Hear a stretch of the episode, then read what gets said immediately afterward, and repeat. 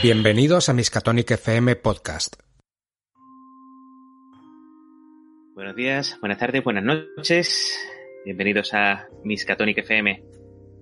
Estamos en una sesión, una sesión un poquito especial, que nos vamos a salir de nuestro juego de cabecera, de, de la llamada de Cthulhu, y vamos a entrar en un territorio desconocido, un territorio más duro, más distinto, con otro sistema, sistema Gunshow para dos jugadores. Hoy vamos a jugar a Cthulhu Confidencial. Soy Manu, voy a ser vuestro maestro de ceremonias, según el juego moderador de juego, para nosotros de toda la vida, el guardián. Y tengo el lujo, el privilegio y el honor de contar con mi enorme compañero de Miskatonic FM, Héctor, ¿qué tal? Pues muy bien, encantado y deseoso de probar este juego que me inspira muchísimo respeto y más contigo a los mandos. Así que a ver cómo, cómo lo sacamos adelante y qué hacemos y cómo lo pasamos. El juego básicamente es el sistema tradicional de Robin Law, el sistema Gunshow, un sistema basado más en la narración, en encontrar, eh, en que te dé las pruebas el guardián o que te lo dé el propio investigador a través de, de sus propias acciones. No hacemos tantas tiradas de dados, vamos a tener dos tipos de habilidades, habilidad de investigación, habilidad general.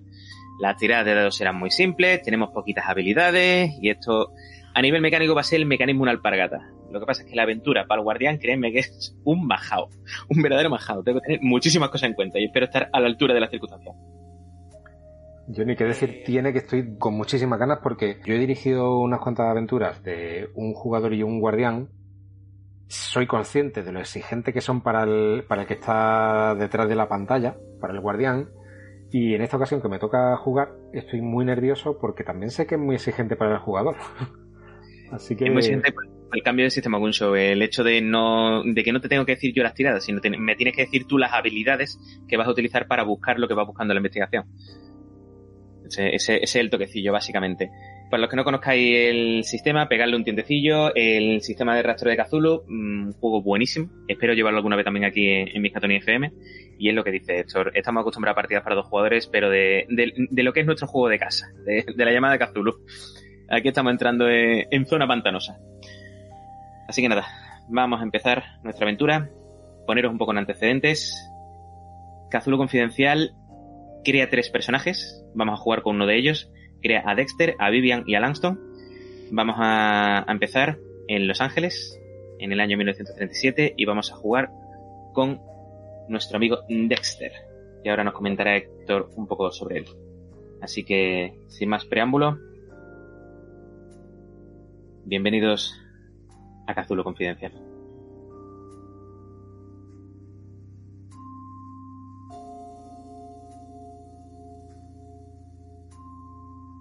...1937 es uno de esos años anodinos... ...en los que no pasa nada muy especial en Estados Unidos... ...no hay... La crisis va levantando un poco cabeza... ...no hay trabajo desmedido, tampoco hay falta de él. La gente más o menos va llegando a final de mes como puede. De los trabajos que va más o menos encontrando. Quien quiere trabajar, trabaja. Quien quiere dinero, lo encuentra. Sea más, sea menos. Otra cosa es la dificultad o la facilidad que tenga para, para conseguirlo. O incluso el talento. Los Ángeles, esa ciudad gigantesca, la que está la cuna del cine, ese gran ese gran adalid del espectáculo llamado Hollywood, Beverly Hills, son zonas muy ricas de gente gente pudiente. Ese contraste maravilloso de las zonas de Beverly Hills en las que ves coches de último modelo y al lado ves a gente en la pobreza más absoluta. Si tuviéramos que definir Los Ángeles de alguna manera sería esa, sería contraste. Resulta curioso que exista una clase media tan arraigada como la que tiene la ciudad.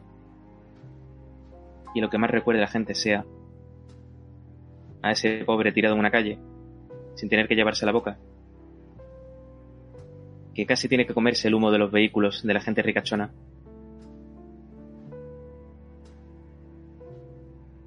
Una de esas calles principales Tiene un callejón muy austero, muy pobre, muy triste. Se llama Bunker Hill. En la segunda planta de Bunker Hill hay uno de esos despachos, gabinetes, oficinas, podríamos llamarlo. En ella se encuentra una de las cosas que más dinero está dando si te sabes mover bien dentro de del mundillo de los bajos fondos. Ese edificio de ladrillo visto, mugriento, con olor a humedad, más o menos antiguo, con esa escalera de subida de madera muy destartalada, con ese crujido cuando pisas. En la segunda planta hay un, una especie de cartel metálico que pone Dexter Raymond, detective privado.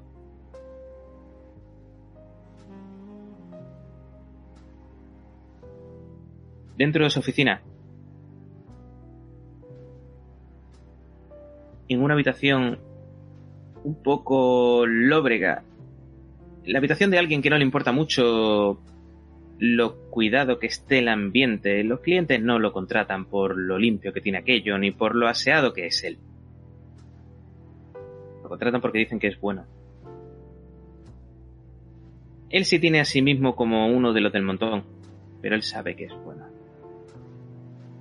A la hora de la verdad, controla del tema. Se encuentra en una silla, en una mesa llena de papeles, que la mayoría de ellos no tienen mucho que ver con los casos. Pero de alguna manera hay que mantener las apariencias. Tiene un ventilador enfocado en la cara.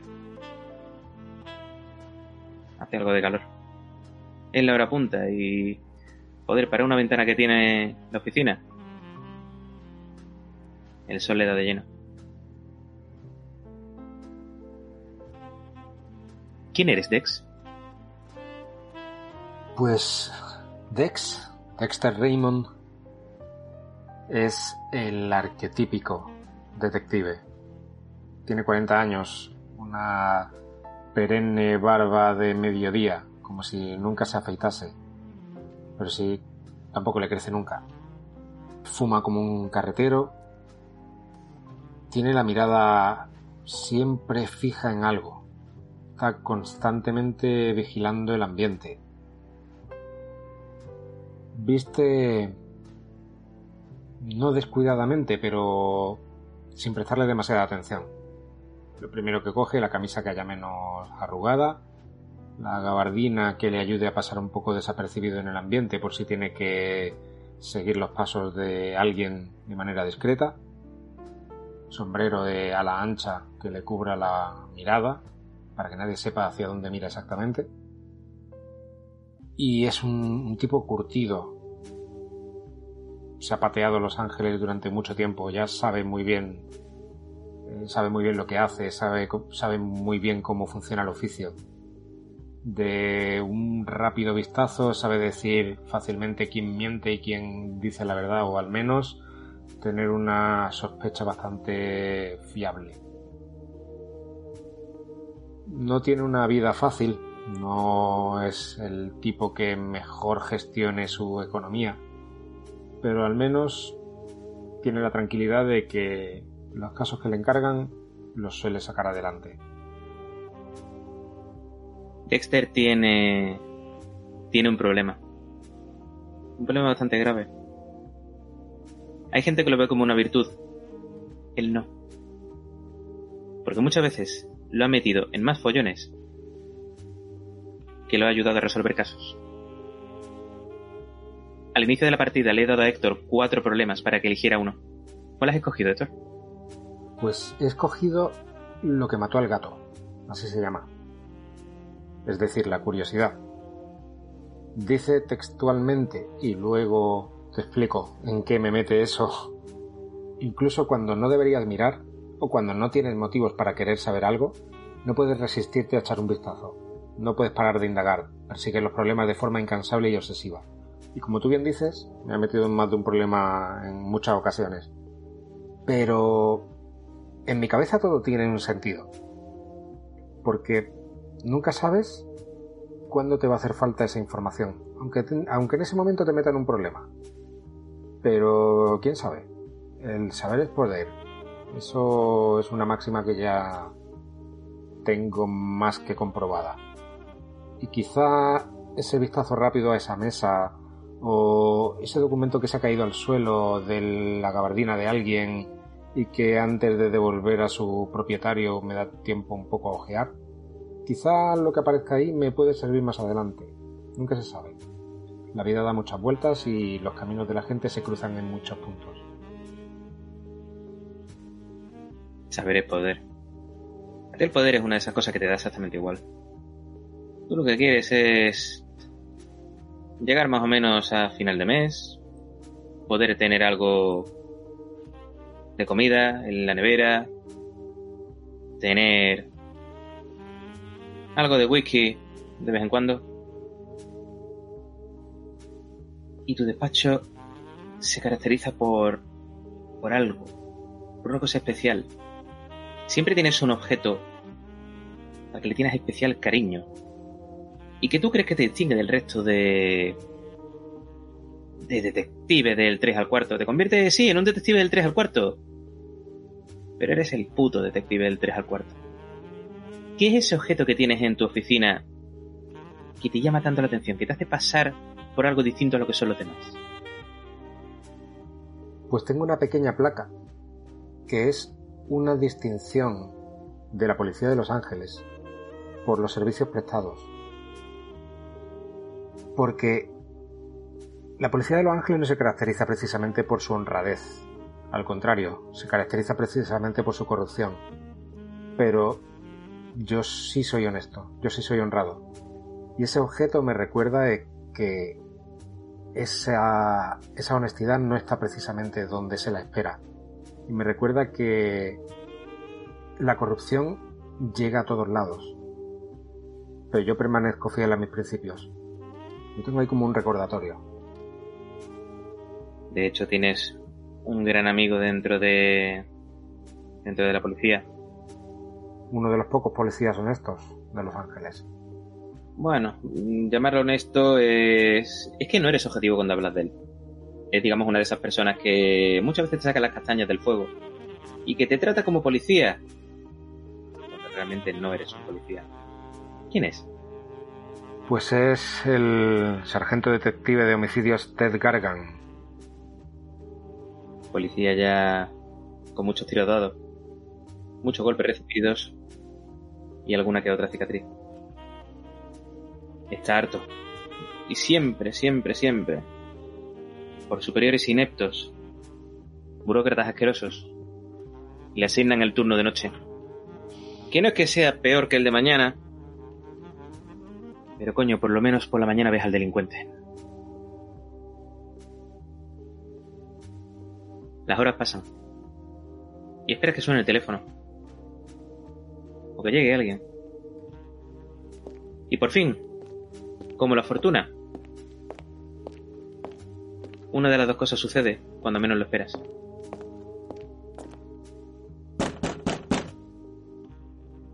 Adelante, está abierto.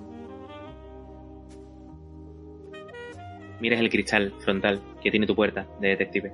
No tienes una secretaria. ¿Qué cojones te vas a poder permitir una secretaria? ¿Estamos locos? Además no sería una secretaria, sería un amante. Todos los putos detectives tienen una secretaria que es amante.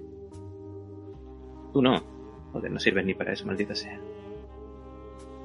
Por detrás de ese cristal, en la puerta, donde está escrito ese letrero de detective privado, ves el cuerpo de una mujer. Se abre la puerta y ves una figura esbelta. Tendrá aproximadamente... no sabría decir. Eres un buen detective, pero siempre se te ha dado fatal. Más o menos saber qué edad tiene la gente. Podrías decir que tiene unos... 30, 31... Nah, qué cojones, a 30 no llega. atractiva, bien vestida. Buenas tardes. ¿Qué se le ofrece? Soy Dexter Raymond. Pase, por favor, no sé qué de ahí. Lleva un vestido de negro, bastante elegante. Se acerca hacia ti con un contenedor de cadera. Escuchas el repiqueteo de sus tacones en el suelo. Una mezcla de golpe y crujido. Te mantiene la mirada fijamente. Y sin que la invites realmente a sentarse, toma asiento. Junta las piernas, baja la falda. Pone un bolso muy pequeñito que lleva.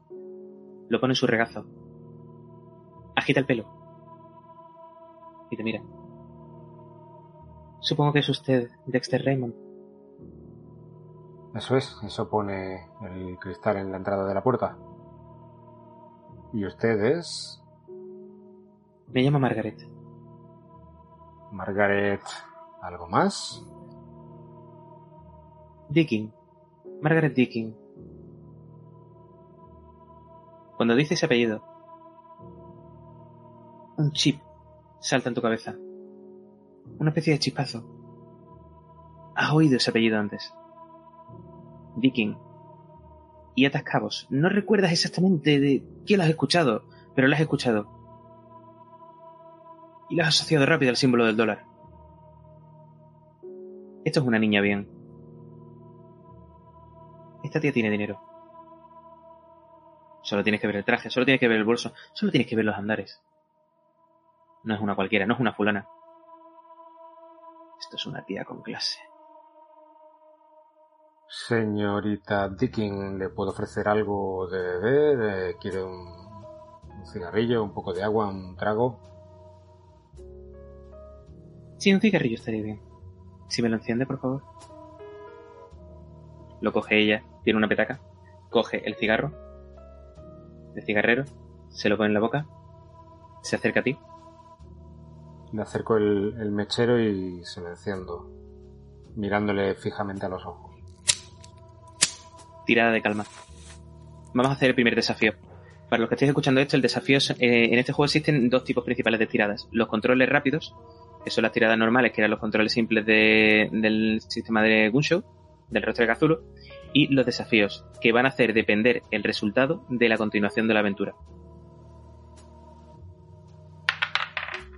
Mm, muy bien. Empezamos muy bien. Un 1. Un 1, perfecto. Eh... En calma solo tenías uno. Tengo uno, sí. A nivel mecánico, eh, Héctor en su personaje solo tiene un dado al lado de, de las habilidades generales, en con- concretamente al lado de esta habilidad de calma, lo que quiere decir que no puede hacer absolutamente nada más. Puedes coger un problema extra si quieres y te voy a permitir tirar un segundo dado. Si tiras el segundo dado, sumas el resultado del primero. Pues lo voy a coger porque de mi reacción depende mucho cómo me valore esta señora. Y necesito el trabajo. No puedo parecer un inepto. Odias eso. Lo odias con todo el poder de tu corazón. Porque precisamente una de tus pocas herramientas de venderte a la gente es aparentar ser un tipo confiado, un tipo que maneja la situación. Y cuando no lo haces, te conviertes en un asqueroso cascarrabias. Coges el problema 6. Léelo. Y dice lo siguiente. Cascarrabias. Has intentado contenerte, pero te has pasado. En lugar de mostrar calma, has quedado como un antipático. Esto te ha puesto de mal humor. Hasta que no te desahogues sacudiendo en un guantazo a alguien, no puedes gastar empujones en habilidades interpersonales. Me gusta. A nivel mecánico, los empujones son un tipo de beneficio que podemos utilizar. Héctor empieza la partida con cuatro y que se pueden usar en momentos concretos, que yo avisaré o que Héctor me lo puede proponer para aplicarlo a habilidades de investigación. Pero qué curioso que por ser un cascarrabias no va a poder utilizarlo en su habilidad interpersonal, en su habilidad de investigación. Así que... Tírame el segundo dado. A ver si hay un poquito más de suerte. Cuatro. Le sumamos al anterior y sale un 5. Has obtenido un avance. Los resultados de las tiradas de desafío pueden llevar a tres resultados distintos. El avance, que es un éxito con una bonificación, el pase, que es un mero éxito, o un contratiempo, que no solo no consigues la acción, sino que además te llevas un problema. Mira fijamente a los ojos de esa mujer. Maldita sea, Dexter. ¿Te parece lo más normal del mundo que cualquiera se pudiera enamorar de, de esos ojos, de ese cuerpo, de esa cara? Ese maldito contoneo de caderas. Dios, lo que darías por poder llevar las manos a esas caderas. Pero tú no eres como los demás. Logras tener autocontrol. Coge la ventaja número uno. Autocontrol. Gracias a una demostración de autocontrol ahora tienes la confianza que necesitarás si la cosa se pone fea durante la investigación. Gástala para obtener un dado extra en un control de calma o estabilidad. O una bonificación de más dos en cualquier control de habilidad general mental. Termina de encender ese cigarrillo y empieza a fumar. Echa el humo el techo. Dex. ¿Puedo llamarle Dex? Sí, claro. Adelante. Necesito un detective que... mm,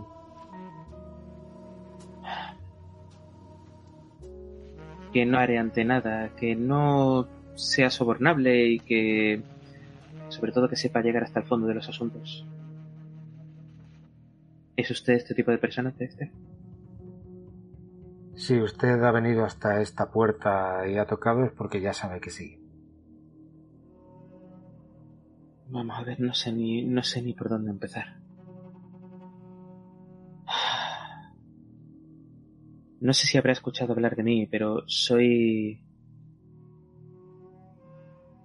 Soy la mayor de... de dos hermanas que... ¿Ha escuchado usted hablar de... de... Bueno, da igual. La familia Dicky nos hemos dedicado toda la vida a... al inmobiliario, a los edificios y... Mi padre, Roscoe, por por, por razones. Nos dejó el, el negocio a mi hermana y a mí. Eh, no. Todo iba más o menos bien con los problemas que suelen tener las empresas. Y. con el problema de que mi hermana no está todo lo centrada que debería. ¿A qué se refiere? Mm, Vamos a ver, mi hermana desapareció hace seis semanas. Y hace aproximadamente un mes se la encontraron por la calle unos policías. Vestía únicamente unas unas enaguas, un camisón. Por suerte mi hermana ha salido en algún periódico con, motivo de alguna entrevista a mi padre o, con los anuncios de la, de la agencia inmobiliaria y, y tuvimos la fortuna de que uno de los policías la reconoció. La trajo directamente a casa y no, no yo no, no, no reconocía a mi hermana, no la reconocía. No, no habla desde entonces, tiene la mirada perdida. El médico dijo, ¿qué palabra utilizó? Maldita sea. Catatónica, catatónica. Ese era. No, no sé exactamente, no sé si usted sabe lo que es, Dex. Él me lo explicó, pero no logro entenderlo. No sé qué es esa palabra. Le dimos la mejor atención médica que pudimos pagar. Y no... Nos... sigue igual. Con la mirada perdida. Tenemos que forzarla a comer. No responde a, a mi padre, no me responde a mí. Está diciendo que hace un mes que apareció y aún no ha hablado. No, no ha salido palabra de su boca. Nada. Nada, y mi hermana era una, una persona dicharachera, era, hablaba muchísimo, muchísimo. Aparte de que es preciosa y... ¿Han hablado con alguno de sus amigos? ¿Saben con quién qué hizo en ese tiempo que estuvo desaparecida? Debe haber estado en casa de algún amigo o algo. No. Mi hermana no tiene muchos amigos. El problema que tenemos los Dicky es que los amigos suelen ser más por interés que por otra cosa. Y amigos como tal, de esos que dicen que se pueden contar con los dedos de una mano. Maldita sea, los Dicky tenemos muñones. No sé, no sé dónde estuvo. Mi hermana tiene una vida muy... Ah. El- Ella estaba saliendo con varios hombres a la vez y... Me gusta mucho ese tipo de vida. Vivimos en la casa solas, con nuestro padre. Bueno, nuestro padre, esa es otra. Esa es otra maldita sea. Mamá murió hace dos años y desde entonces mi padre se retiró de los negocios y nos lo dejó a nosotras.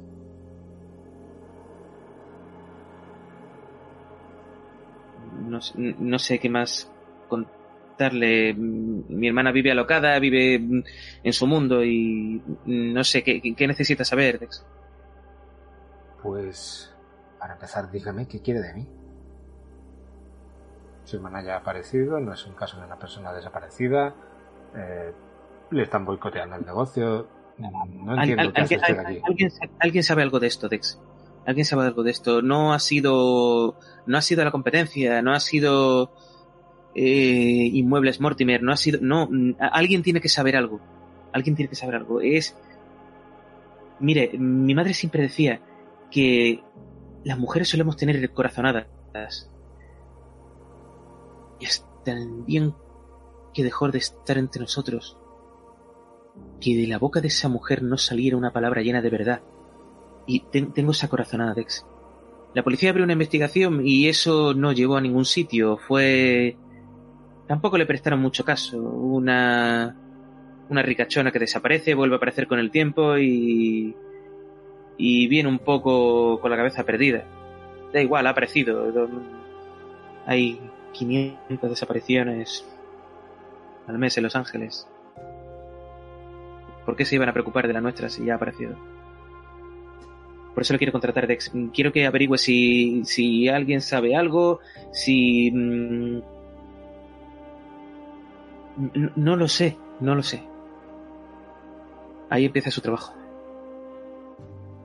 Verá, necesito saber, al menos para empezar a tirar del hilo o intentar sacar algo de información, quiénes eran esos hombres con los que salía. ¿Tiene algún nombre, algún punto de partida, alguien con el Sí. que pueda hablar? A ver, era... Yo siempre reprendería a mi hermana por esa actuación. El problema es que todo el negocio lo estoy llevando yo. Desde hace tiempo, todo lo estoy llevando yo.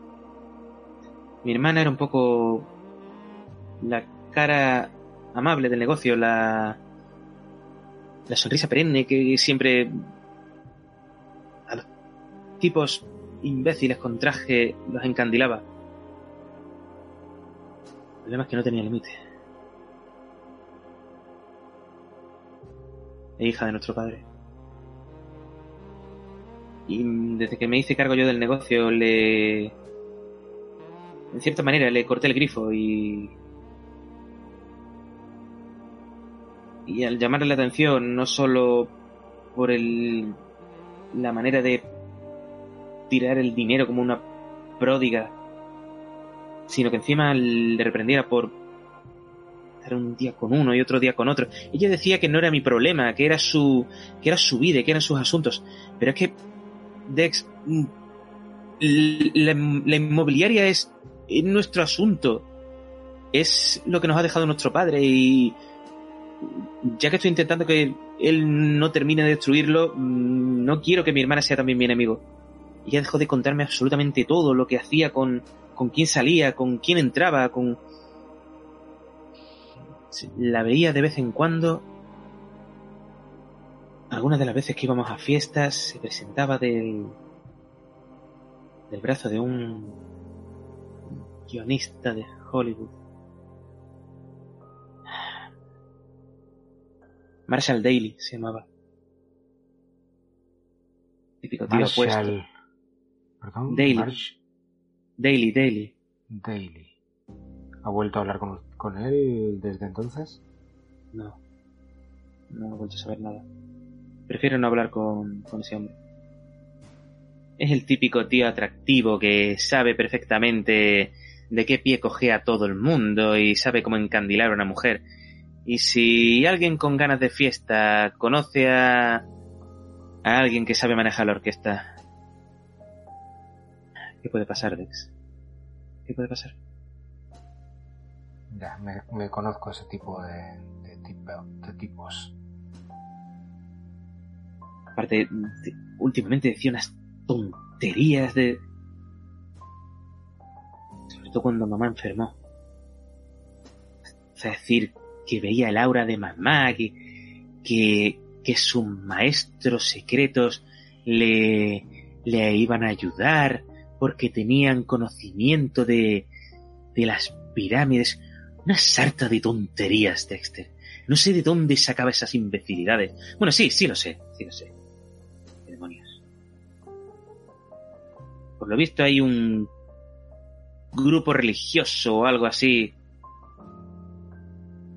La luz argentea, me parece que me dijo alguna vez.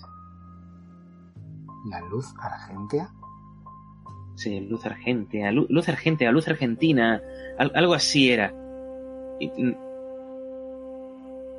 lo llevo una mujer, no recuerdo ahora mismo el nombre.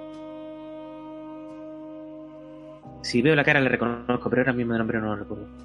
¿Cómo es esa mujer? Eh, es enjuta, es... Tiene la cara un poco afilada y suele llevar un pañuelo en la cabeza. Si fuera gitana. Pero... Dios. Clara, Clara. Su nombre es Clara, pero el apellido no lo recuerdo ahora mismo. Yo la vi alguna vez y, y le estaba sacando el dinero a Andrea asquerosa. Y ella dando dinero, dando dinero, dando dinero sin preguntar nada a nadie. Sacando dinero de la inmobiliaria. No lo sé. ¿Alguien sabe algo? ¿Le puedo preguntar acerca de la enfermedad de su madre? ¿Qué le ocurrió? Estuvieron viendo los médicos y dicen que fue por un que fue algo en el pulmón. Me dijeron el nombre, pero soy muy malo para los nombres, Dex. Algo de trombo, trombosis, algo así puede ser. No, no, no, no lo sé, Dex. No lo sé. Estuvo. Dice que el comportamiento de su hermana empezó a cambiar en el momento en el que su madre me enfermó. No, ya, ya estaba. Ya estaba un poco viviendo la vida. Ella realmente empezó a, a dislocarse por completo cuando. cuando falleció mamá y nuestro padre nos dio. nos dio los poderes de administración. Estuvimos con los abogados y nos dio la administración de, del negocio. Ahí fue cuando ya se vio con dinero, porque antes tenía la asignación que nos daba nuestro padre a cada una, pero ella se vio con un acceso a las cuentas y eso ya fue Dexter, eso ya fue. Yo no sé cómo no ha llevado la inmobiliaria a la ruina. Un negocio de nuestros bisabuelos que se ha ido pasando de generación en generación y que ha ido funcionando siempre como la seda, siempre. Y ahora de buenas a primeras que por la imbecilidad de mi padre por la estulticia de mi hermana. ¿Pero qué cambió en su padre? Disculpe si me meto donde no me llaman. Entienda que lo hago desde el punto de vista más estrictamente profesional, pero ¿cree que su padre podría estar viéndose con alguna otra mujer? ¿Puede haber algo... Ni lo sé ni me importa, Dex. Ni lo sé ni me importa. Me da igual.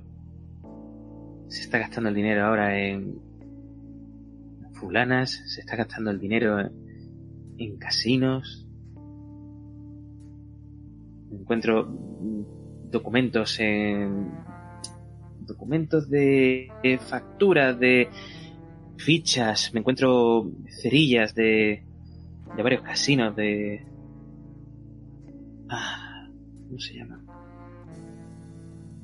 El Garrison, el Alegría, de, varios casinos, de y cuando llega a casa, llega a las tantas, llega oliendo alcohol, oliendo a perfume barato. Qué asco, ¿quién lo ha visto y quién lo ve? Por lo que mi padre ha sido. Bueno, si ha decidido jubilarse, también está en su derecho de disfrutar un poco la vida, ¿no cree? Pero haber guardado la dignidad hasta que faltara, o haberse ido a otro sitio, a un sitio donde no lo conocieran, donde no se cruzaran con él en un casino y, vieran que queda de Roscoe Dickey. No va a ser ni el primero ni el último que cuando llega a una cierta edad decide vivir la vida sin que le importe a nadie cómo lo vive. ¿Qué más necesitas saber? Pues me gustaría, después de haber hablado con ella todo este rato, intentar ver o determinar si hay algo más que pueda saber, si me está diciendo toda la verdad o si oculta algo. Utilizando mi habilidad de investigación de... Lo tengo, en inglés, no sé cómo será en castellano. Que es Assess Honesty. Sí, eh, valor de sinceridad. No te ha mentido en una puñetera palabra de lo que ha dicho. Si te ha está... nada si te está omitiendo algo, es porque quizás no le has hecho las preguntas adecuadas. La ves, está muy entera. La ves firme, la ves rígida en la silla. Y está tensa. Tiene un rictus facial que no parece que vaya a llorar en ningún momento. Pero la notas que por dentro lleva la procesión. Por dentro está compungida. Está muy triste. Y sobre todo quiere saber eso, quiere saber lo que hay detrás de la historia quiere saber qué le ha pasado a su hermana, por qué desapareció hace, seis semanas, qué está pasando con el dinero, por qué mm, esa vida de, de locura. Si ha sido eso lo que le ha llevado a la situación en la que está. Señorita Dicky, em, no me ha dicho el nombre de su hermana. ¿Cómo se llama su hermana? Que sí, es Helen, Helen Dicky.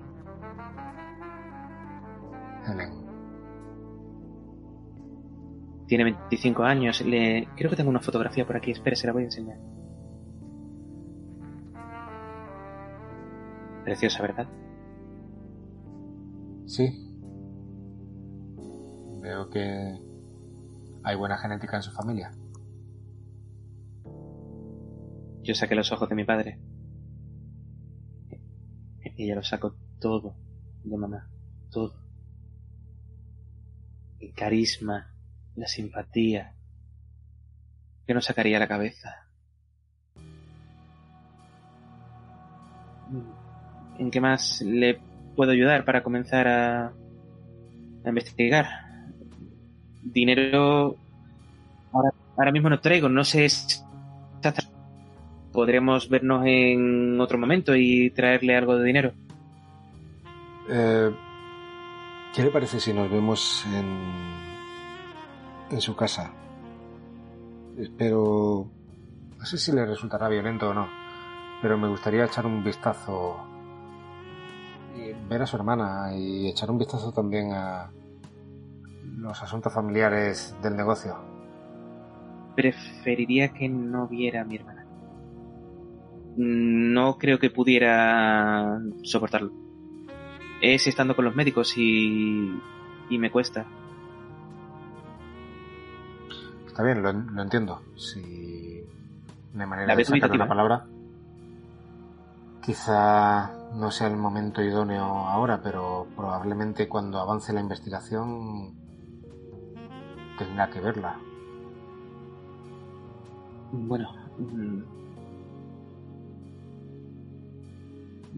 Conforme vaya avanzando esto, déjeme que organice un poco y... No, quizá lo sea que no. Sea que no la vea de momento. Si me gastas un empujón de consuelo, Margaret va a cambiar de actitud. Pues venga, sí. Es que no lo sé, Dex. Mm. Es que, mm, es que me da miedo que. que me diga usted que no hay nada que hacer y que la investigación está cerrada y que no se encuentra nada y que mi hermana se va a quedar hecha. hecha un vegetal toda la vida. Em, ya la primera, primer- la primera pregunta que me hizo cuando entró por esta puerta es si yo era un detective capaz de llegar hasta el fondo de un asunto sin desfallecer. Recuerda que le contesté yo. Puede confiar en mí.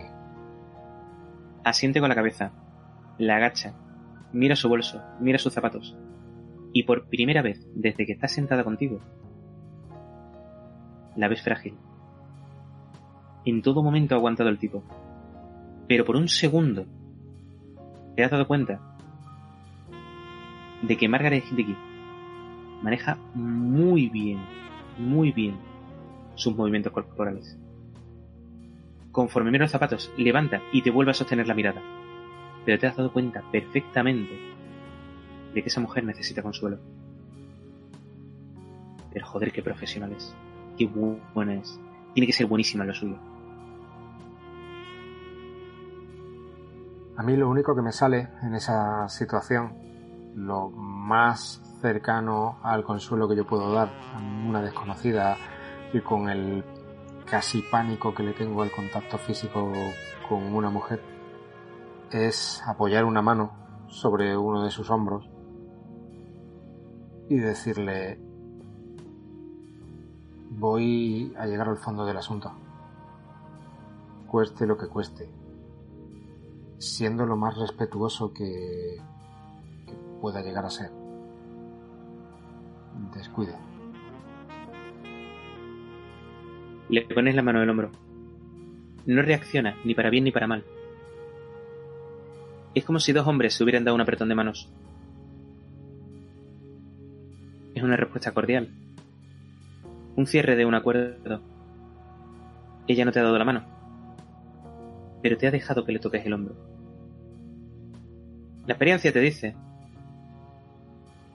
¿Qué es lo más cercano que vas a tener? Hemos cerrado un acuerdo. Te mira.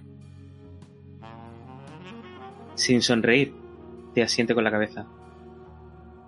Y tú, sentado sobre la esquina de tu mesa, tras haberle puesto la mano en el hombro, tras haberla retirado cuando ya habéis cerrado ese acuerdo, ves como Margaret Dickey se levanta y sale por la puerta de tu oficina.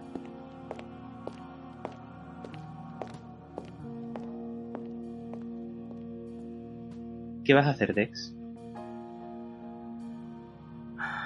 Pues voy primero a servirme un trago, llenar un vaso de whisky y darle un trago, no miro ni la hora, me da igual. Encender un cigarrillo, recostarme contra la silla, repasar la libreta, los apuntes que he ido, que he ido tomando y empiezo a dudar entre a quién ver primero. Me llama muchísimo la atención y la curiosidad la hermana. Me gustaría ir a verla, pero tampoco me parece prioritario conociendo el estado en el que está. Me gustaría saber qué puede llevarla a esa situación. Tengo varios hilos de los que tirar. Podría hablar con mi amigo Mac, el psiquiatra, a ver por qué qué puede llevar a alguien al estado en el que está esta chica. Podría hablar con Madame Eva para ver qué sabe ella acerca de ese grupo religioso, de esa luz argente, a, ver si conoce alguna alguna tal Clara que los lidera.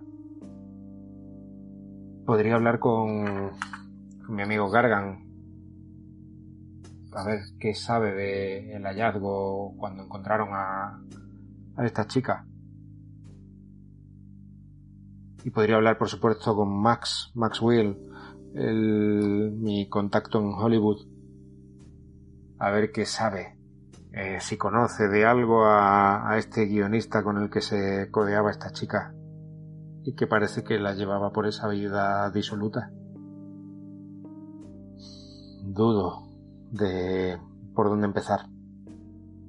Y me me hay algo que me chirría muchísimo en el comportamiento del padre.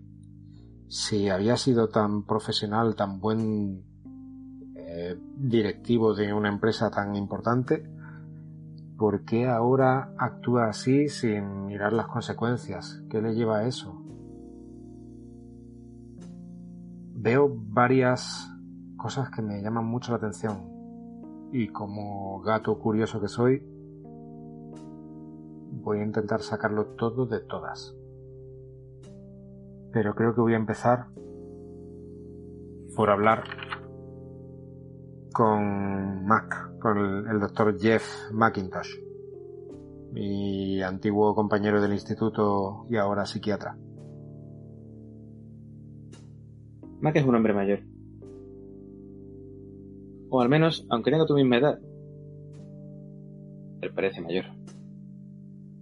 Qué mal conservado está el cabrón. ¿O qué bien conservado estás tú? Quizá... Porque de alguna manera estás conservado en alcohol. Gargan te lo dice muchas veces. Eres como una botella de whisky con sombrero.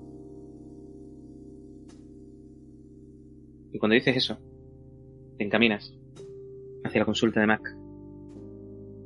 Nunca has entendido bien la diferencia entre un psicólogo, un psiquiatra. Para ti son gente que que tiene estudios para lo que tú eres capaz de sacar por ti mismo, que es saber si alguien te está diciendo la verdad, si alguien te está mintiendo. Lo que pasa es que tú llega un momento en que si te encuentras a un tío que está absolutamente loco, la cosa acaba volviéndote, acaba en un puñetazo o acaba en un problema mayor. Llegas a la consulta de Mac. Meredith, su secretaria, conforme abres la puerta, te mira. Nunca le has caído bien. Has caído bien porque... Ella dice que es porque le recuerdas a su ex marido por lo visto se fue con con una mujer que tenía una mercería. Joder, ella es la secretaria de un psicólogo, pero coño, para dejarla e irse con una mujer de una mercería que le ponga los botones donde él sabe. Está leyendo una revista y en la consulta un olor así como a ti te recuerda a cuando te llaman a donde están los muertos, nunca has sabido bien cómo se llama. En la comisaría, ¿te recuerda ese líquido? Max siempre lo llama formol. No sabes si es formol, si es... No sabes bien lo que es. Un día le tienes que preguntar. Pero huele a eso. Qué asco te da. Ahora mismo cogerías una botella de cualquier licor y te la acercarías a la nariz con tal de que dejara de oler a eso. Se abre la puerta de esa sala de espera. Meredith te mira y mira la puerta.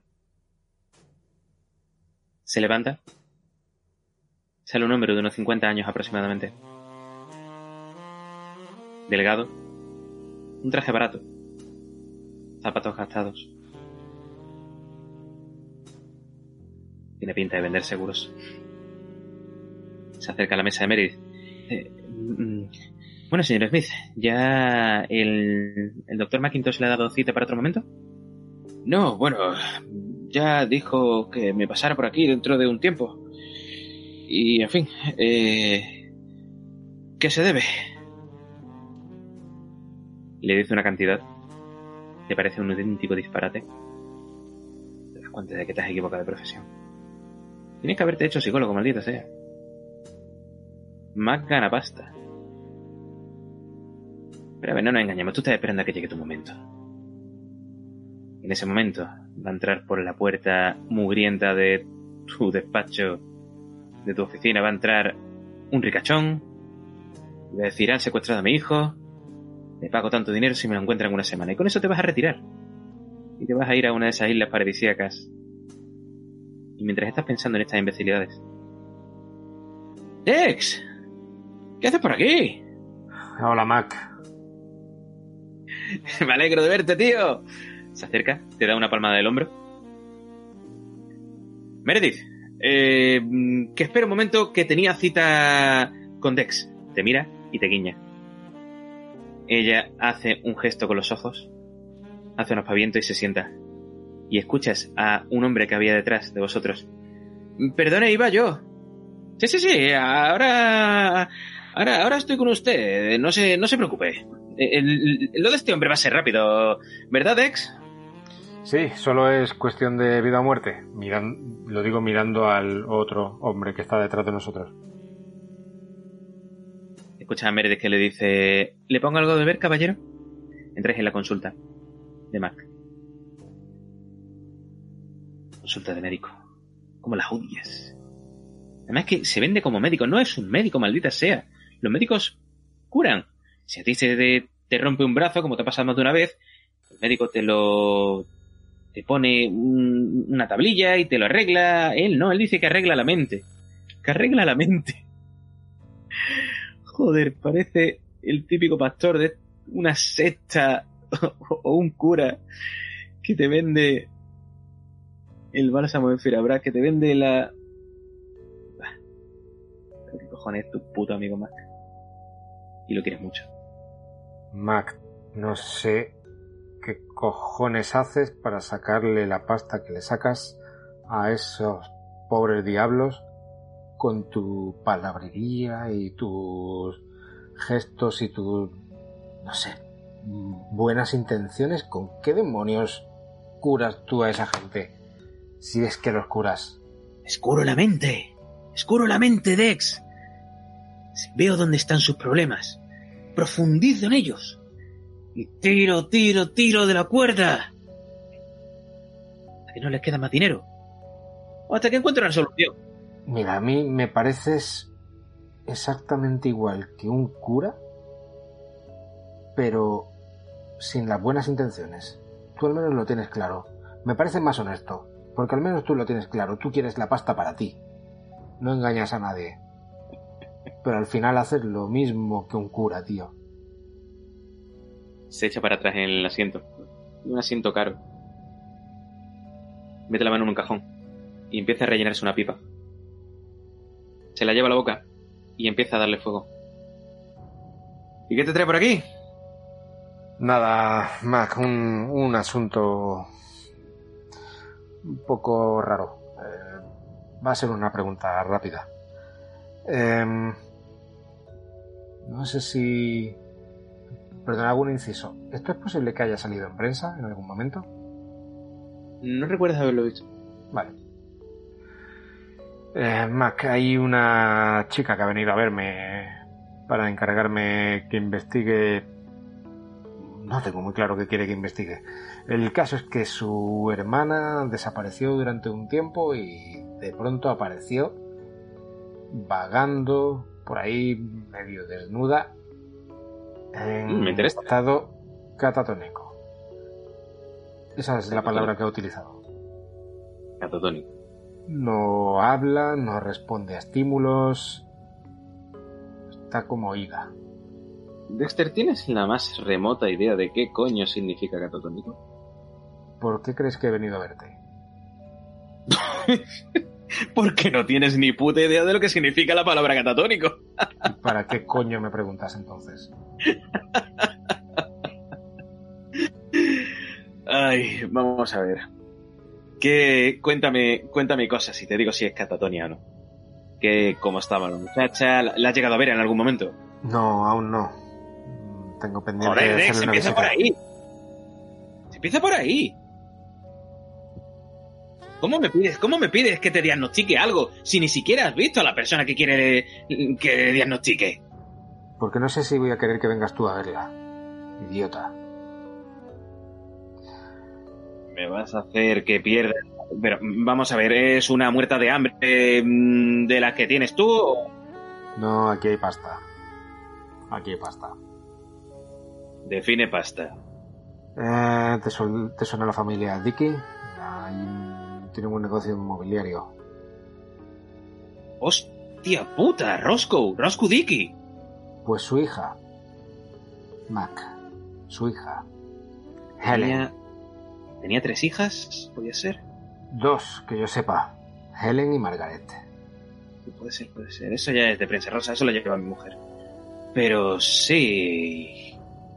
Helen, 25 años. Una chica muy guapa. Te ha sonado la flauta, hijo de puta. Bueno, ya veremos, ya veremos. A ver a qué coño me lleva todo esto. El caso es que esta chica desapareció durante un par de semanas y hace un mes la encontró la policía vagando por la calle con la mirada perdida, no hablaba. Eh... Ya está, con la mirada perdida sin hablar. No responden a estímulos, no consiguen que hablen, no... No sé. Le da una calada profunda a su pipa. Echa el humo al techo. No deja de mirarlo.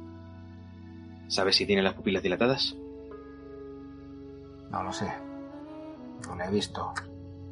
¿Ha consumido algún tipo de bebida? ¿Ha consumido algo? ¿Algún tipo de droga? Pues eso podría ser, porque últimamente la vida que llevaba era un poco distraída. Se juntaba con gente de Hollywood y ya sabes. Niña de papá.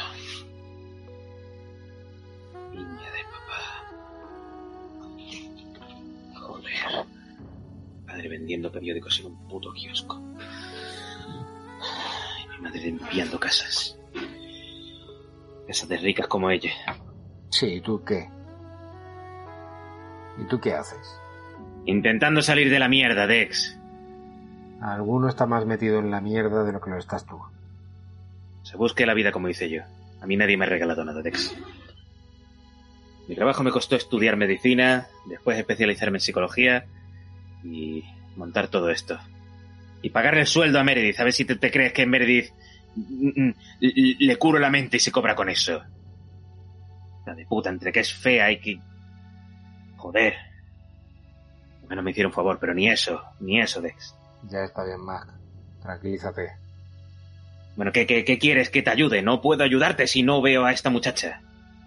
¿Estarías dispuesto a venir conmigo si consigo hacer eh, arreglar una cita?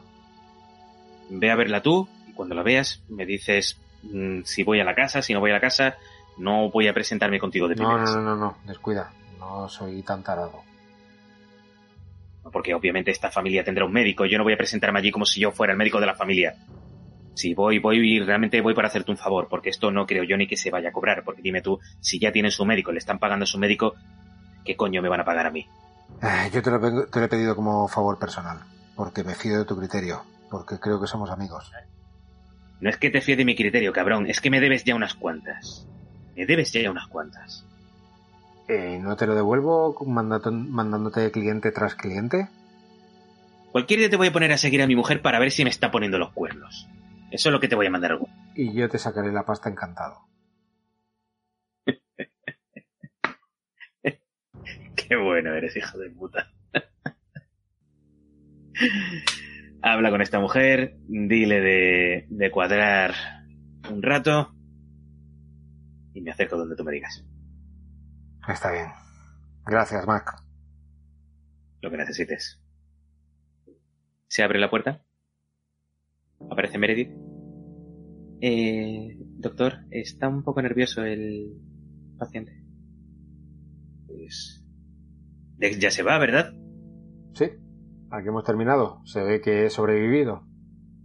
Te levantas, vas a salir por la puerta. Meredith agacha la mirada, ni siquiera se fija en ti. Te ignora, como si no existieras. Sales por la puerta. Conforme sales por la puerta, da un portazo desde dentro. Empiezas a escuchar voces de Meredith. Le está recriminando a Mac que por qué te hace pasar, estando el otro hombre allí presente, que acaba de quedar fatal. El otro hombre lo está escuchando absolutamente todo. Pero no es tu puto problema. Así es.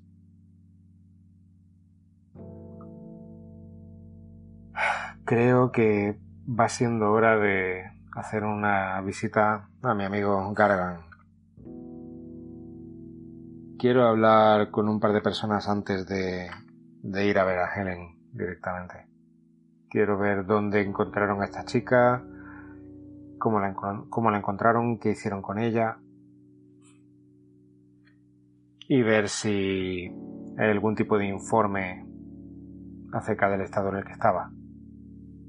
Coge tu coche. Destartalado. Viejo. Pero de momento sigue funcionando. Mientras tú pises el acelerador y el coche avance, ni te planteas cambiar tu viejo cascajo.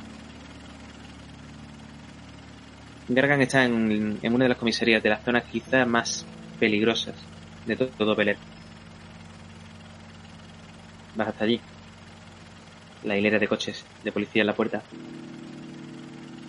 Tienes que dar unas cuantas vueltas. No hay manera humana de, aparcar allí. De hecho, a él no le gusta que quedes con él allí hay gente con la que no se lleva muy bien y... ¿Qué cojones tú tampoco? Te gusta muy poco que le hagan daño a tus amigos. Y tiene un superior, un asqueroso chupatintas. El sargento Len. Valiente gilipollas. Típico inútil que ha sabido lamer el culo adecuado en el momento adecuado. Y ha llegado a una posición en la que sin saber cómo funciona una calle, le dice a los que estén por debajo que tienen ya el culo pelado. Lo que tienen que hacer y cómo tienen que actuar en la calle. Policías como Gargan son los que le dicen a la cara que vaya con ellos a las operaciones. Durante la época de la ley seca no hizo absolutamente nada. De hecho, Gargan te contó una anécdota de que en el año 28 él quería tener una redada en un sitio era una nave que estaba cerca de. de la afuera de la ciudad. Y nada. El tío no quería. El tío no quería, decía que no. Que se encargara otra gente, que se encargara Guy McAfee. Maldita sea como terminó Guy McAfee. Antivicio metido hasta las pestañas. Total, prefieres, que, prefieres quedar con él muchas veces en una cafetería de enfrente. La cafetería de Wilbur. Así pasáis un poco inadvertidos. Encuentras un aparcamiento en la parte trasera, casi un callejón. Pero estás al lado de la comisaría, ¿qué le va a pasar a tu coche? Te ajustas el sombrero, te pones bien la gabardina, la corbata de medio pelo que tienes y vas hacia la puerta. Llegas a la puerta y junto a otros agentes se encuentra Ted Caragan. Si no lo hubieras conocido en esas circunstancias, si no fuera tu amigo, dirías que es uno de esos tantos polis estirados, imbéciles, prepotentes, de los que se creen dueños de la autoridad. Donde realmente son esclavos de la ley y lo que es peor, vasallos de chupatintas como Polar. Te ve de lejos, y un par de agentes, de los que están con él, se giran al ver que él está mirando a alguien. Te ven y te reconocen. A unos les caes bien, a otros les caes mal. Pero por regla general te respetan.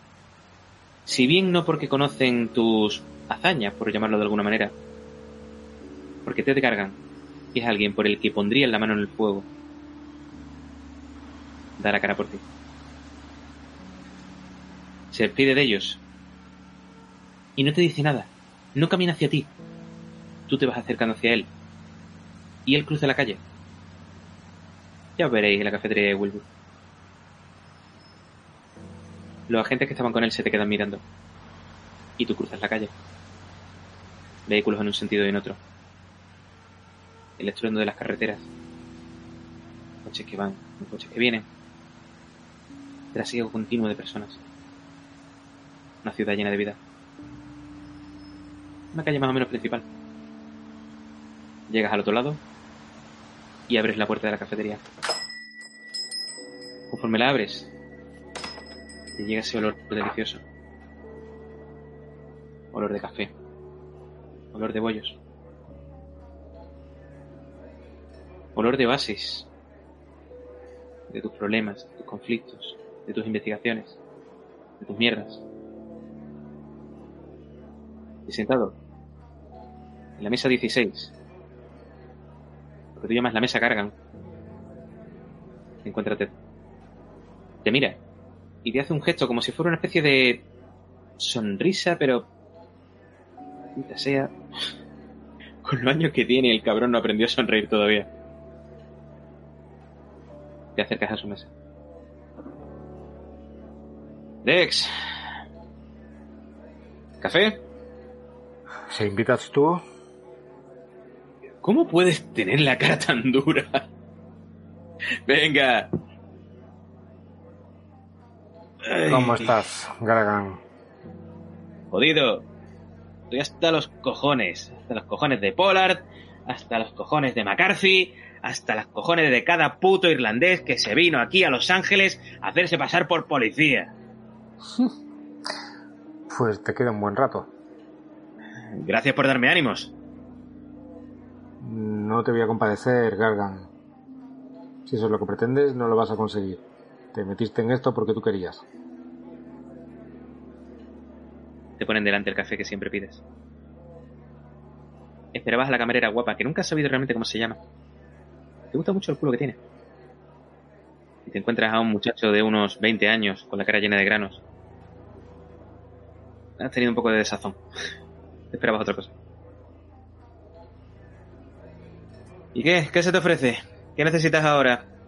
Ah. ¿Cómo me conoces, Gargan? ¿No puedo venir a tomar un café con un amigo? o-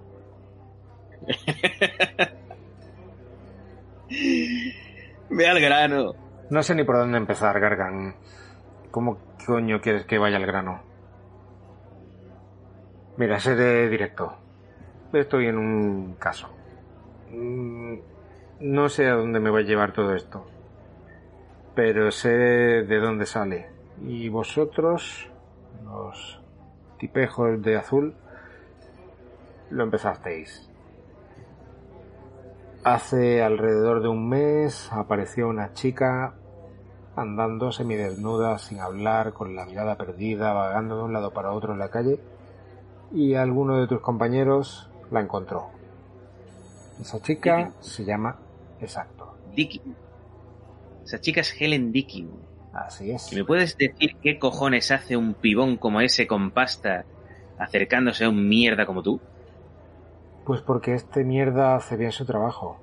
Cargan. Te guste o no. Helen Dickin, sí, lo llevaron en la 42, me parece que fue. Fue muy sonado porque empezaron a preguntar que, que quién era la muchacha. Le reconocieron los de la 42. Y no sé qué agente llevó esto. Sería algún inspector de estos de medio pelo o algún patrullero, no lo sé. Pero empezaron a preguntar por ella y la reconocieron de los periódicos y eso, Helen Dickin. Sí, parece ser que se la encontraron. He escuchado hablar del informe, pero no he leído el informe. Eh, la encontraron semidesnuda o algo así, vagando por la calle a las tantas de la mañana. Eso es. ¿Tien- ¿Tienes idea de qué podía pasar? No, eso es lo que intento averiguar. No, no se sabe, no se sabe mucho. No se No sabe sabe mucho de la de Nada. dónde venía, qué había por los alrededores. Había alguien cerca, alguien merodeando, eh, habían intentado forzarla, estaba drogada. Necesito algo Nada, de donde empezar. Tenía algunas maculladuras, pero nada importante. Nada, Tenía algo de sangre en la ropa, pero era de haberse dado algún golpe o algo, haberse repalado, haberse caído. Parecía como arañazos, pero no era nada de... No habían abusado de ella, no habían... No parecía eso. Simplemente parece ser, ya te digo, no he leído el, informe, pero se la encontraron por la calle y vagando sin ningún rumbo concreto. Claro, a los patrulleros les llamaría la atención. Y se acercaron a ella. No recuerdo si dijo algo o no dijo algo, si se identificó. Y a eso ni lo recuerdo y, y aunque lo recordara, ya te digo, es de oídas. No he llegado a leer el informe en profundidad. Pues a eso vengo, Gargan. Tú me puedes conseguir el informe, quiero echarle un vistazo rápido. ¿Qué necesitas saber? El informe no te lo puedo sacar, pero te puedo preguntar. Pues necesito saber quién la encontró, de dónde venía, si es que eso se puede saber, si estaba drogada, si dijo algo en el momento en el que la encontraron, qué hicieron con ella, a continuación, todo. Necesito al menos tener las piezas con las que empezar a componer este puzzle. A ver, por lo que sé, se la encontraron. Ah. No recuerdo el nombre de la calle. Pero no era una calle. No había nada cerca. Era por las afueras de la ciudad. A ver, que haga memoria. Ah, no, no, no me acuerdo ahora mismo, Dex. No me acuerdo. Si me sale durante la conversación, te lo, te lo digo. ¿Vale? Eh, no tendría, tendría que preguntarlo, pero no recuerdo. No recuerdo qué calle era. No recuerdo ni si lo llegamos a hablar. Fue por la calle vagando. Y patrullero. ¿Quién lo encontró? Estarían de guardia. No tengo ni idea. ¿Recuerdas si en la ropa tenía algún tipo de marca? Suciedad, barro, tierra, de haber estado en, el campo, en un bosque, un jardín, un parque. Algo. La ropa estaba sucia, pero ella iba descalza por la calle, pero no. No recuerdo nada así que dijeran algo especial. Lo primero que fueron a mirar era si habían abusado de ella. Y nada, vieron los médicos de, de la comisaría, vino el, el doctor de urgencia y no, no parecía que hubiera nada. No parecían haber abusado de ella. La verdad me sorprende, porque dicen que la muchacha era muy, muy, muy enferma. Yo no sé si tú la has visto alguna vez en prensa. He visto una foto de ella. Pues dicen, ¿es tan guapa como dicen? Más. Gargan. Aún más. Joder. Bueno, a ver. No, no abusaron de ella. Eso es todo lo que puedo decirte. Que la ropa estaba con arañazos y, y tenía marcas, pero no, no había sido cortes ni con un cuchillo ni con una navaja. No parecía. Simplemente. Simplemente estaba desorientada. Dex. ¿Y hay alguna conjetura acerca de, de dónde venía, de, qué le podía haber pasado? ¿La policía no está investigando el caso simplemente una chica que aparece andando semidesnuda por la calle y... Voy a ser muy honesto contigo. Esto lo llevaron Hitchcock y Scully. Y son dos verdaderos inútiles. De hecho, son los típicos inspectores que tienen muchísimos casos y que llevan muchas cosas para adelante. Y...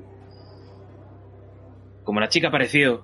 mm, Esto fue, esto fue hace dos meses aproximadamente. Un mes.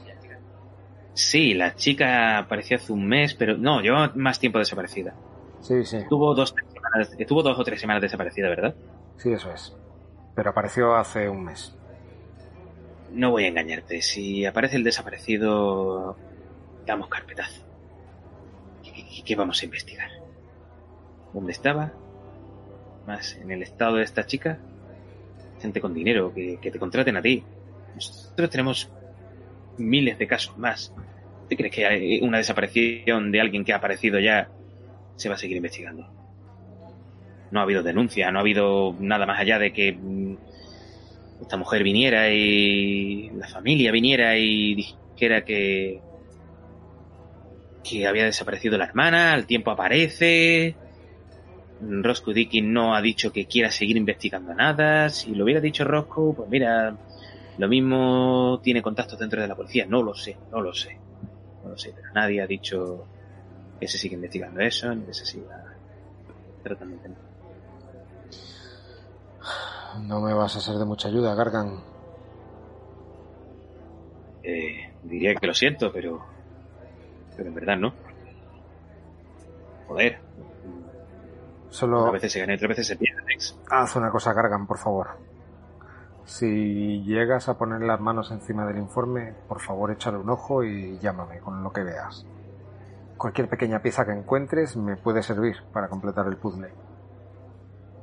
Voy a ver qué puedo hacer. Eh, no te voy a prometer nada.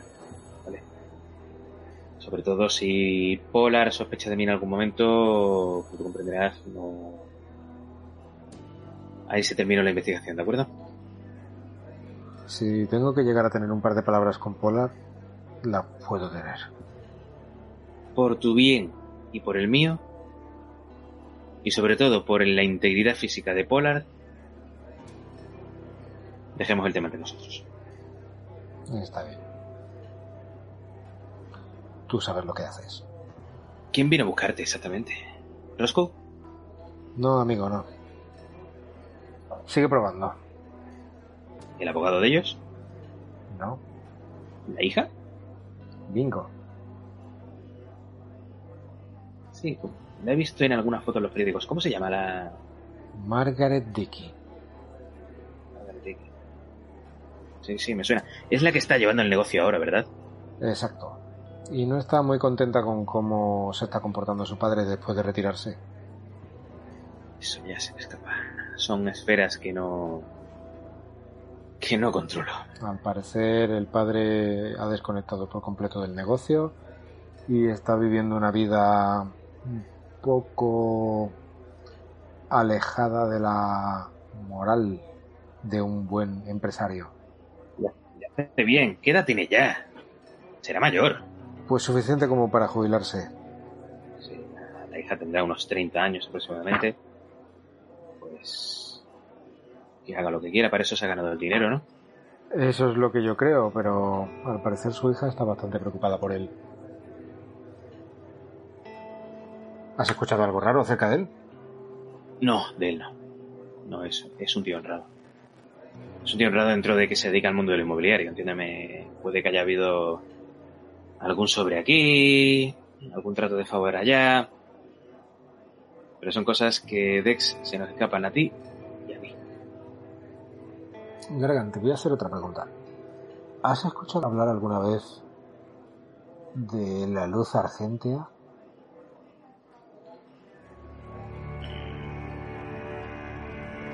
Son una iglesia, ¿no?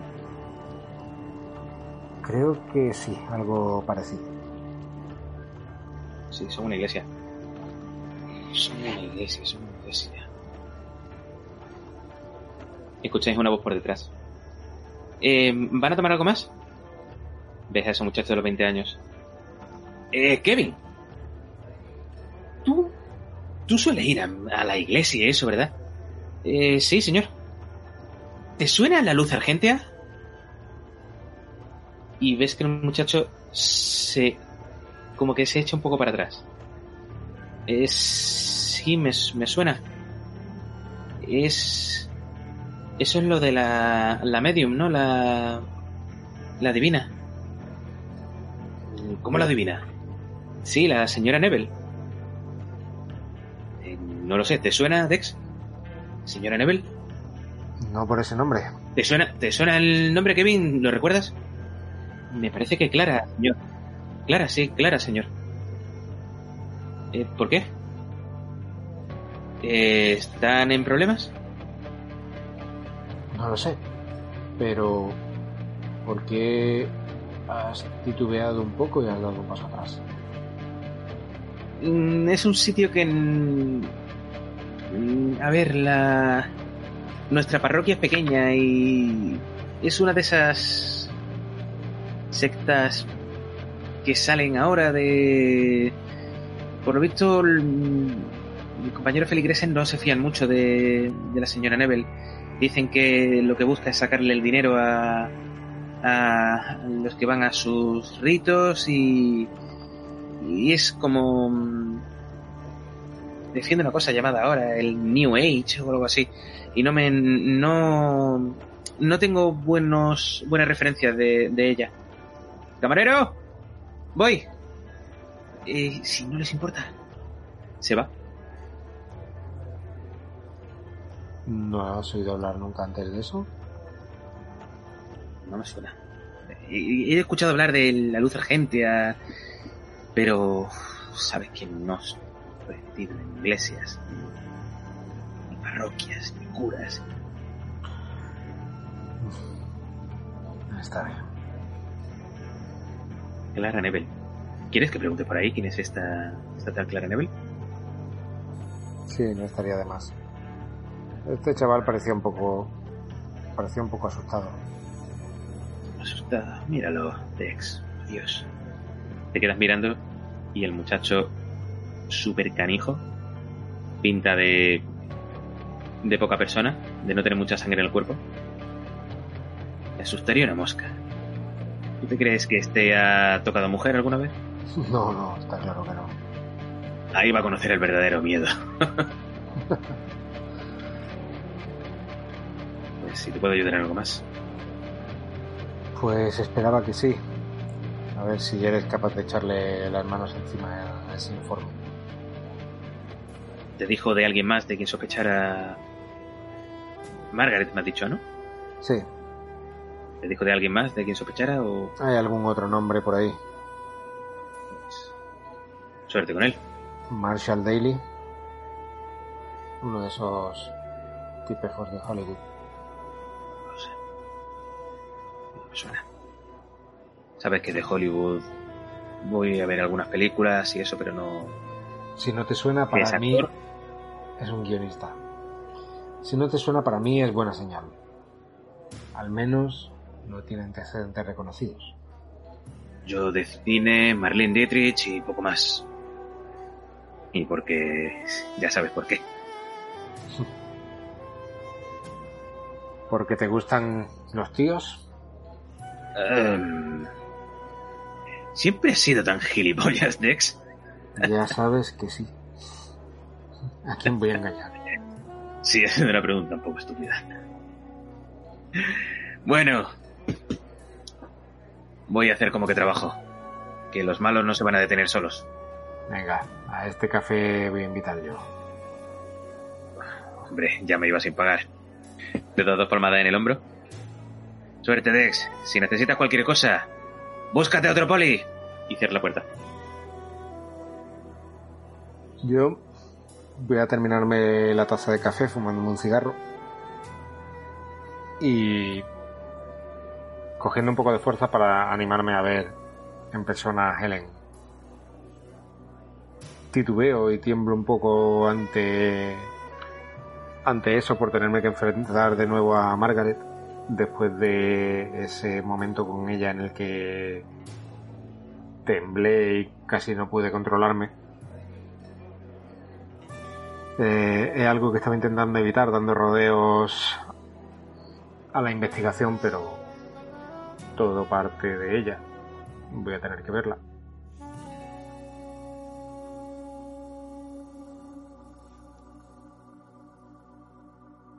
Te acercas a la casa de los.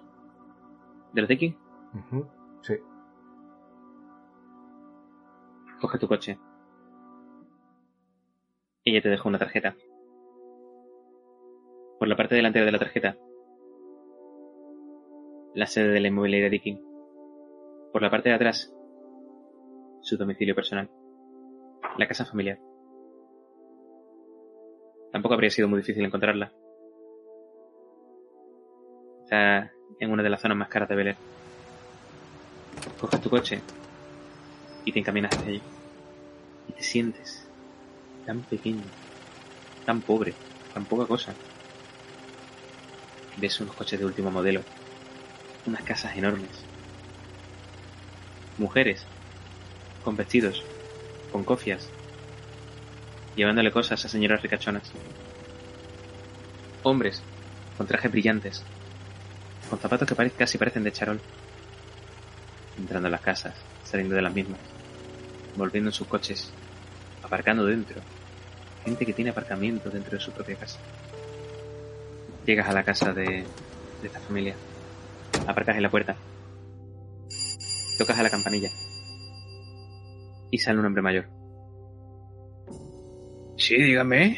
Buenas tardes. Eh, vengo buscando a la señorita Margaret Dickey. ¿Se encuentra aquí? ¿Quién la busca? Soy Dexter Raymond. Dexter Raymond, ¿es usted de la inmobiliaria o...? Soy un conocido de ella. Ella vino a visitarme hace poco. Lo miras de arriba abajo. Es un mayordomo. Pero un mayordomo bastante elegante. Espere un momento, voy a preguntarle. Aguarde aquí, por favor. Se da la vuelta, se encamina hacia la casa. Pasan cinco minutos. Pasan diez. La señora Margaret eh, ahora mismo está reunida. ¿Podría usted pasarse a la tarde?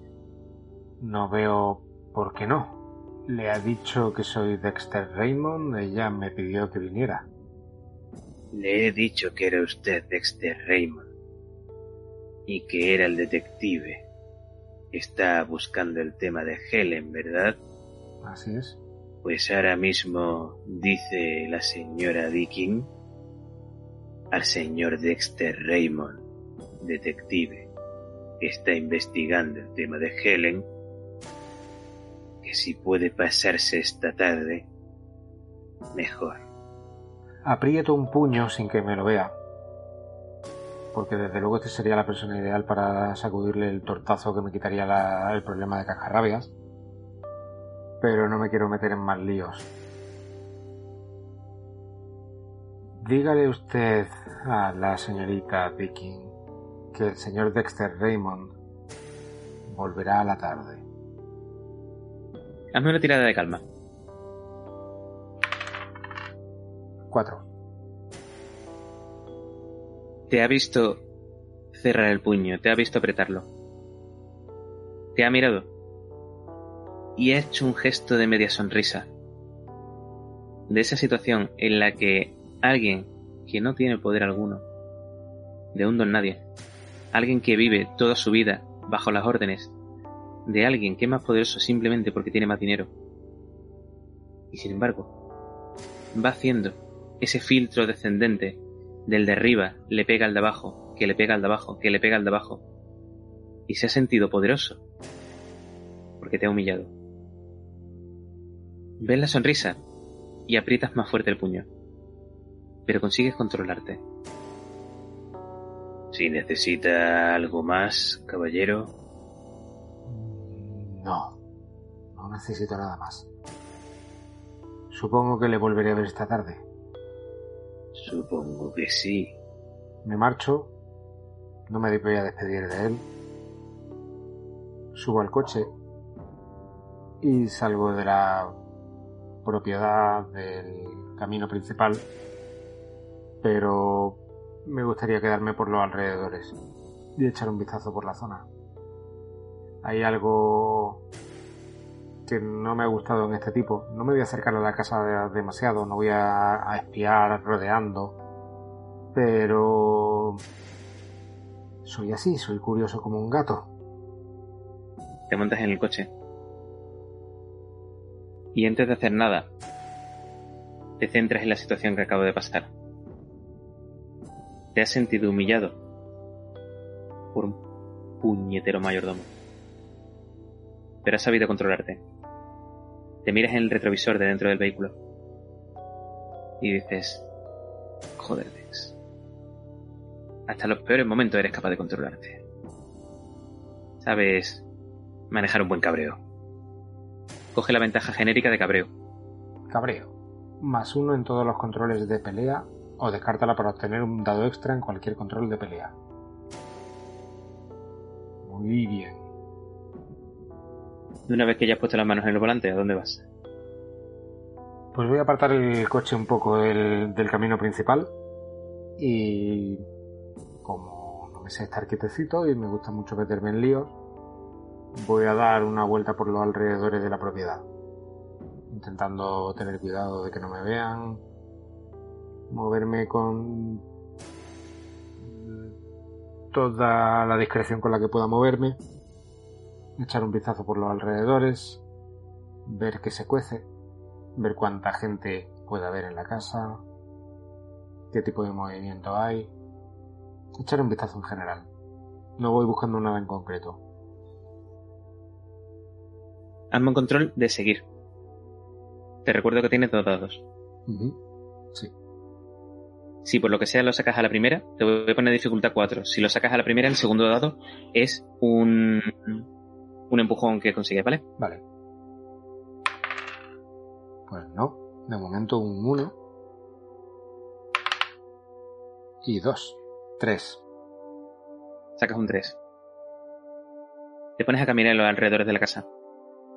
Eres un tipo con gabardina, con un sombrero, con barba de 3 o 4 días. Las ventanas están bien cerradas. No ves a nadie. Te has cruzado con varias personas. A los 10 minutos, después de darle la vuelta a ese pedazo de casa, te quedas mirando una ventana. Parece que ves el cuerpo de una mujer, podría ser. Sí, podría, podría ser perfectamente Margaret. Está en la primera planta. Y lo ves desde una ventana. Amigo, ¿puedo ayudarlo? Te das la vuelta. Y ves un coche de policía. Em, creo que me he perdido un poco. Eh, he aparcado el coche por aquí por la zona, he salido a pasear y ahora no lo encuentro. Ujú. ¿Quiere que le llevemos nosotros a algún sitio? Eh, si me indican por dónde está el camino principal, creo que sabré llegar yo solo. Eh, necesito llegar al coche y ya está. Ay. ¿Qué va buscando? ¿Mi coche? ¿Le suena dónde ha podido aparcarlo o... Pues eh, verá. eh, hay una calle un poco más ancha que esta, eh, de doble sentido. No hay muchas así por la zona. El resto de calles son calles de un único sentido. No debe estar muy lejos. He salido a estirar un poco las piernas y... ¿Alguna idea de por dónde puede quedar?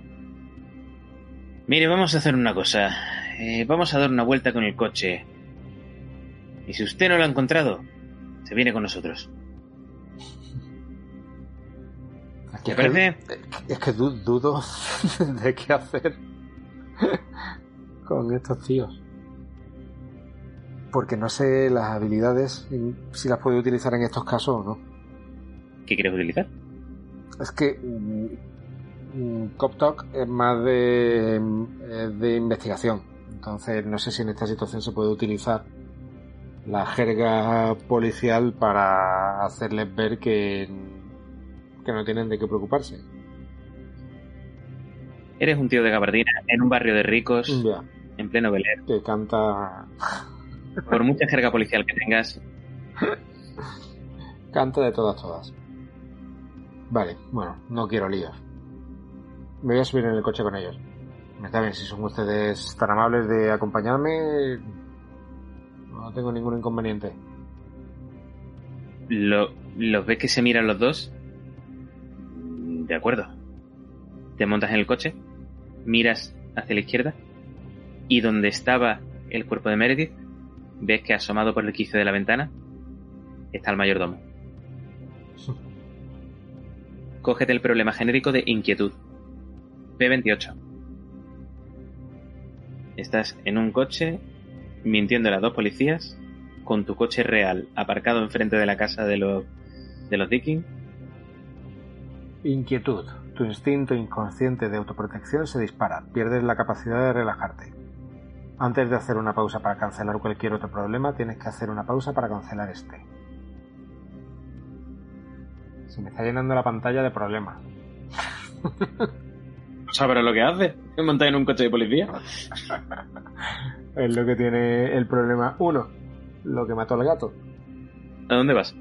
Pues le hago unas señas, disimulo. Me suena a tal esquina, me suena a tal otra, sabiendo perfectamente dónde está el coche. Y en cuanto vea que aparece el coche en la distancia, ahí está, ese es mi coche. No dice nada el conductor, el otro tampoco. Paran. Bueno, amigo, ya tiene el coche. ¿Ahora dónde va? Pues voy a volver al despacho. A seguir trabajando un poco más. Pues venga. Buen día. Gracias por el, por el paseo. Proteger y servir.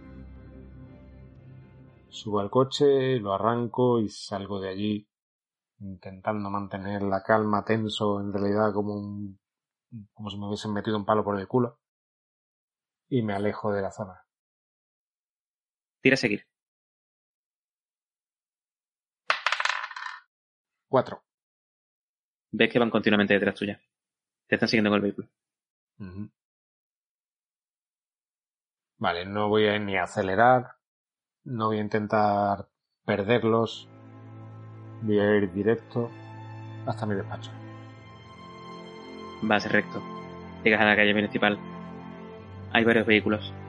Algunos se ponen delante del coche de policía, otros se apartan. Llegas a tu despacho, aparcas enfrente, te bajas del vehículo y conforme te bajas del vehículo van ellos bajando la marcha y los dos te están mirando fijamente Yo y siguen adelante. Sujeto el ala del sombrero, les saludo No te hacen ningún gesto. y voy para el despacho. Subes esa escalera desvencijada, de madera que ha conocido mejores tiempos. No sabes que era más viejo, si el bosque del que viene la madera o la propia madera.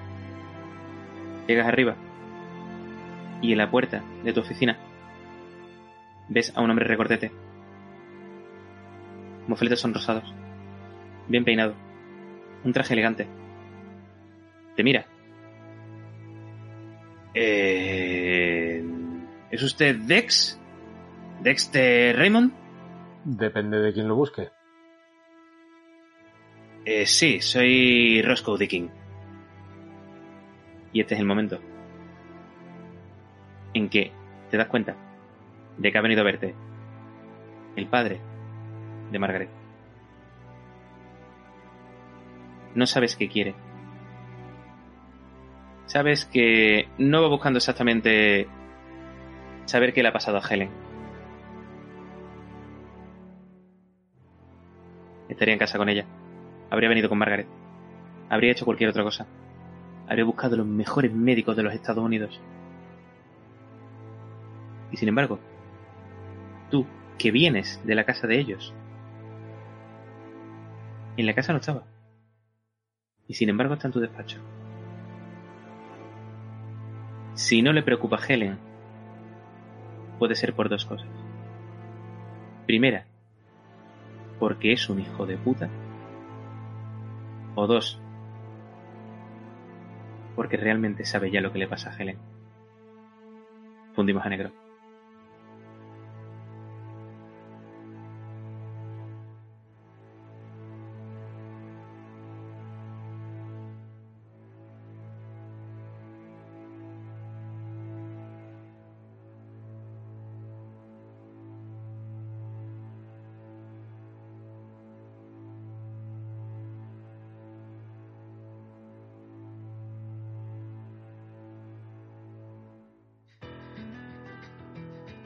Gracias por escuchar Miskatonic FM Podcast.